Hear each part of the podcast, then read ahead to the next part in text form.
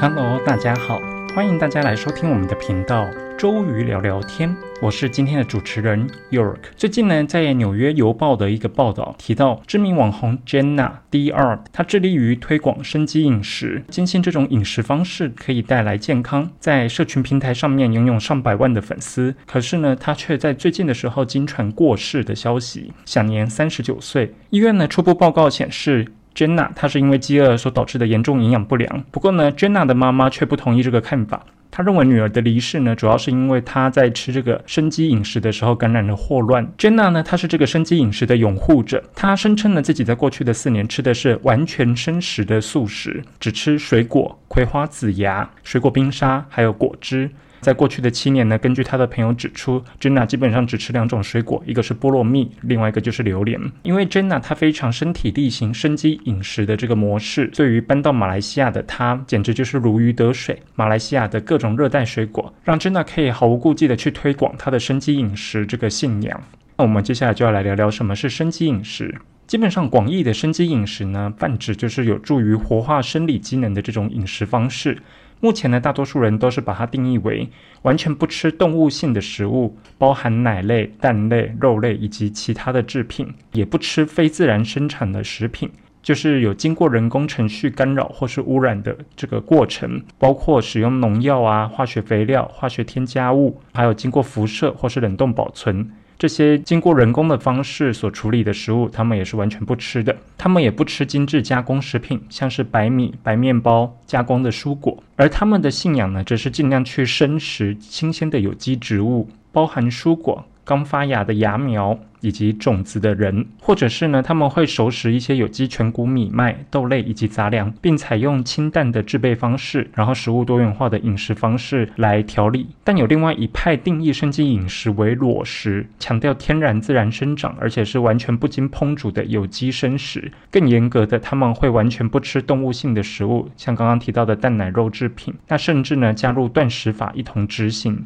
追求所谓的排毒。而生机饮食所倡导的生食概念呢，目的主要是保养蔬果中各式的营养素还有酵素，因为呢这些成分被认为经过加热之后呢，它会失去活性还有功能。那为了不让高温烹煮这样子的方式去破坏这些营养，生机饮食的这些信仰者，他们鼓励去生食，吃最新鲜的食物。除此之外呢，短期的进食或是极低热量的摄取的断食疗法，也常常被拿来与生机饮食搭配一起施行，宣称有排毒清肠的效果。那么，生机饮食对我们人体究竟是好还是不好呢？乍听之下，生机饮食似乎是非常健康的。因为我们可以避免吃到一些残留的化肥、农药以及人工添加剂。那这些饮食呢，他们力求清淡而且天然，这也是为什么它广受推崇，到目前为止都还是风靡一时。不过呢，它并非十全十美，有利也有弊。那我们首先来提提它的优点。生机饮食呢，它落实有机的精神，避免食品以及环境的污染。其实呢，生机饮食是为了爱护地球出了一份心力，吃入的有害物质减少，也降低了健康的风险。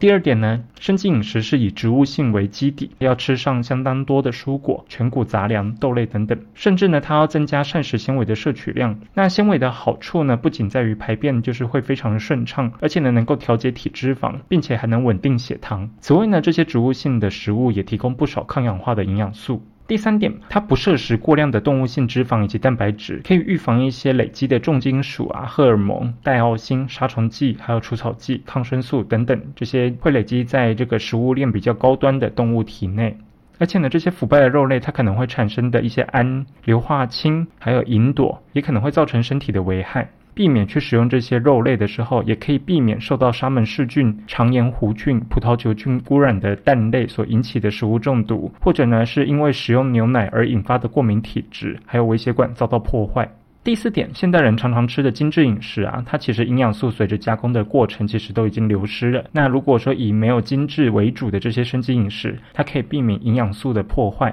它的低油、低盐、低糖的一个原则，能让生津饮食的这些推崇者、信仰者可以吃到食物最朴实的美味，也能减少身体额外的负担。不过呢，接下来就要来讲讲生机饮食的缺点。生机饮食有哪些缺点呢？第一点，完全的生机饮食缺乏动物性的蛋白质，而且呢，植物性的铁质啊、钙质吸收利用效果都没有那么好。大量的纤维呢，又会干扰矿物质的吸收。台湾人呢，普遍都缺乏铁质。蔬菜类里面的铁质含量也不多，并且吸收率非常的低。高纤维会降低钙质的吸收率，可能会造成饮食不均衡，导致营养失衡的一个情况。第二点，未经烹煮的食物最怕食材清洗上面处理不干净。由于没有办法充分的一个加热杀菌去煮熟，可能会不小心就吃入一些寄生虫卵或是细菌感染而导致食物中毒。像之前呢有一个案例，就是在澳洲有人生吃瓜牛，结果呢过了一段时间，他却出现脑膜炎的症状。经过医生的诊断，发现他是因为生吃了瓜牛之后呢，感染了一种寄生虫，叫做广东胃线虫。之前有媒体报道呢，澳洲有一名橄榄球员。他在一次的派对中啊，吞下了活的阔鱼，随后感到身体不适，被送到医院急救。经过医师诊断之后呢，发现他是因为遭到阔鱼体内的寄生虫广东注血线虫感染，引起嗜酸性的脑膜炎，造成终身瘫痪。像瓜牛、阔鱼，还有老鼠的身上，或者是它们的排泄物、分泌物，可能都带有广东注血线虫这种寄生虫。人类呢，一旦吃下肚的话，少量可能会引起肠胃不适；如果是大量的话，那可能会侵犯到脑部，形成脑膜炎，出现头痛、发烧、恶心、呕吐，还有颈部僵硬的这种症状，甚至呢可能会有意识不清、脑部损伤。过去也出现过侵犯眼睛，造成视力受损的情形。在生机饮食的时候呢，吃生菜生食一定要注意三件事情。第一个呢，生熟食使用的刀具砧板不要混合使用。如果说这种生食熟食混合使用的话，它可能会导致你的一些生食的一些细菌或是寄生虫感染到熟食的这些器具，那这个可能会造成腹痛啊、腹泻这些危害。第二个要有正确的清洗三步骤，在家里处理生菜呢，应该要在清洗前先将根部切除。然后用流动的自来水清洗干净，再用煮沸过的冷开水清洗一次，然后最后再切来吃，这样可以保留营养成分不流失。而且呢，如果怕洗不干净的话，也可以用软毛刷来加强清洁力。第三点就是在生菜洗干净之后呢，要尽快食用。如果当下没有马上吃完，也要放在保鲜盒当中，并储藏在冰箱里面，并且呢要跟其他的冷藏食物隔离，才能避免食物中的残渣或者是解冻水污染到生菜，造成交叉感染。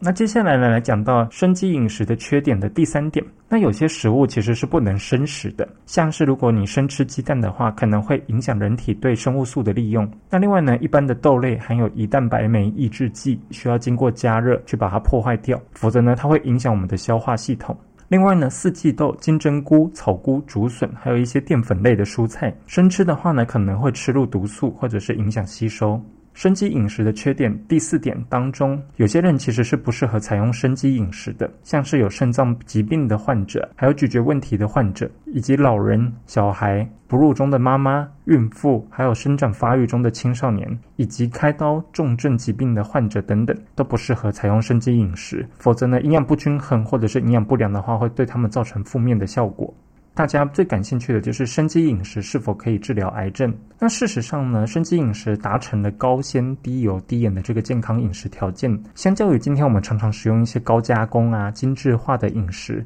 那的确，生机饮食可以更具有防癌的效果。不过呢，生机饮食是否有疗效这件事情还是非常有争议的。透过生机饮食去战胜癌症的故事，偶尔有所耳闻。因为迷信生机饮食而造成治疗延误，甚至失去宝贵的生命，这些案例其实也是屡见不鲜的。就现实面来看呢，病友的一些现身说法的这些小样本，是否能够足够代表整个离癌族群？这件事情仍然存在很多疑问。每个病友的个体之间，他们上有遗传、压力、睡眠作息、居住环境这些不同的变因，这些变因都没办法去具体的说明生机饮食是具有治疗癌症的疗效的。很多人在采取生机饮食的同时呢，他们同时也调整了生活形态。接下来我们就要提到哪些人采取生机饮食需要非常的谨慎。首先，第一个，在进行化学治疗或者是放射线治疗的这些癌症病患，在化疗跟放疗期间的时候呢，身体会比平时需要更多的热量还有蛋白质来修复被破坏的这些组织。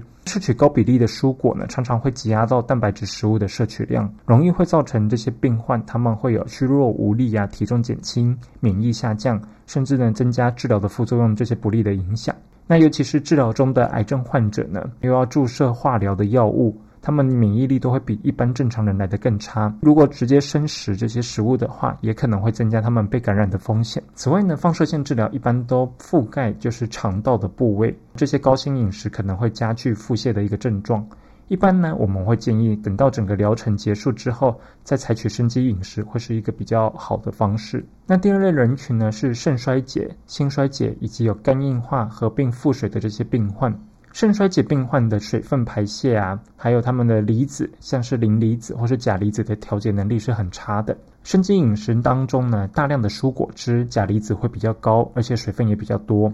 同时呢，全谷的杂粮，还有坚果种子类的磷离子、钾离子含量也不低。对有肾脏病的这些患者来说呢，无疑是更重的负担。那至于心衰竭的，还有肝硬化合并腹水的这些病患，他们同样也有水分限制的一些考量。所以在这些病患当中，其实生肌饮食并不是非常适合他们来采用。那第三个族群呢，就是肠胃道手术之后肠胃炎或者是有胃溃疡的这些患者，他们并不适合这些粗纤维多的这种饮食。如果说在这段期间要采用生肌饮食的话，那会建议蔬果汁要把这些渣渣滤掉以后再来饮用，会对他们的负担比较轻一点。第四大族群就是免疫系统疾病患者，像是有红斑性狼疮的病患，他们生食木素芽以及芹菜有可能会去刺激他们的免疫系统，反而会不利于他们的病情控制。第五类族群呢，就是其他像是怀孕的妇女、儿童以及青少年这些属于高营养需求的生理阶段。那这些族群呢，他们不宜采取使用断食疗法。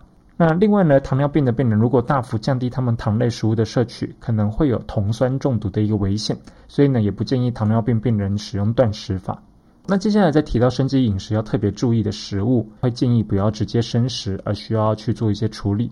第一个就是高丽菜。高丽菜它内部含有硫代配糖体这个物质，硫代配糖体呢，经过水解之后容易产生硫氰酸离子以及甲状腺肿数，要经过加热处理来清除掉，避免这些毒素对身体造成危害。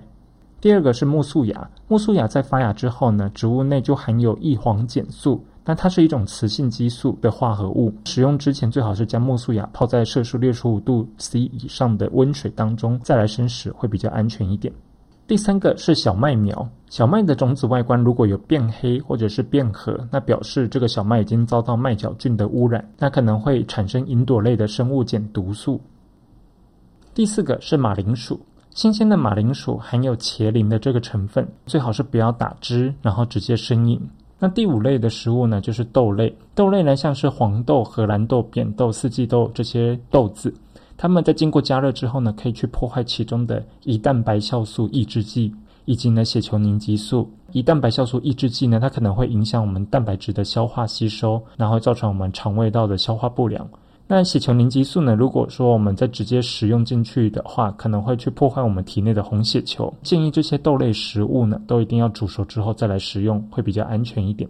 在提完刚刚这些就是生肌饮食要特别注意的事项，以及哪些食物呢是不建议生食，要经过处理之后再来食用。这边呢，营养师给出的建议是，纯素食或者是完全的生肌饮食者，他们需要有计划性的将这种豆类或者是坚果纳入他们饮食当中，要非常注意维生素 B 十二、钙质以及铁质的补充。另外呢，不要太迷信某种食物或者是某种饮食的神奇功效，确信食物就是最好的药物。一个正常体质的人啊，最好要有健康的饮食，那就是包含六大类的食物，像是奶类、蛋豆鱼肉类、蔬菜类、水果类、五谷根茎类以及油脂类的均衡饮食，多些自然的料理方式，少点加工。那多元化的选择食物，并且加以适度的烹调，配合就是一些少盐啊、少油还有少糖的这些原则，每餐呢吃到八九分饱。尤其是中老年人更需要去控制饮食，因此呢，营养师也建议大家可以不用坚持一定要生吃这些食物，不同的食材有适合它的料理方式，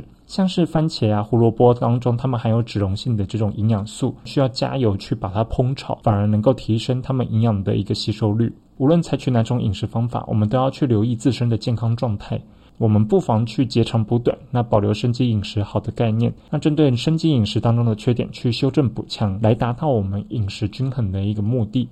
好啦，那我们今天生肌饮食就聊到这里。如果呢大家还有想要知道的更多的话，那欢迎大家可以来敲碗。如果呢大家还有对其他的话题更感兴趣的话，也欢迎在我们的频道下面留言。最后呢，还是希望大家五星好评、按赞、分享。让更多人来收听我们的频道，周瑜聊聊天。我们今天就聊到这里喽，下次再见，拜拜。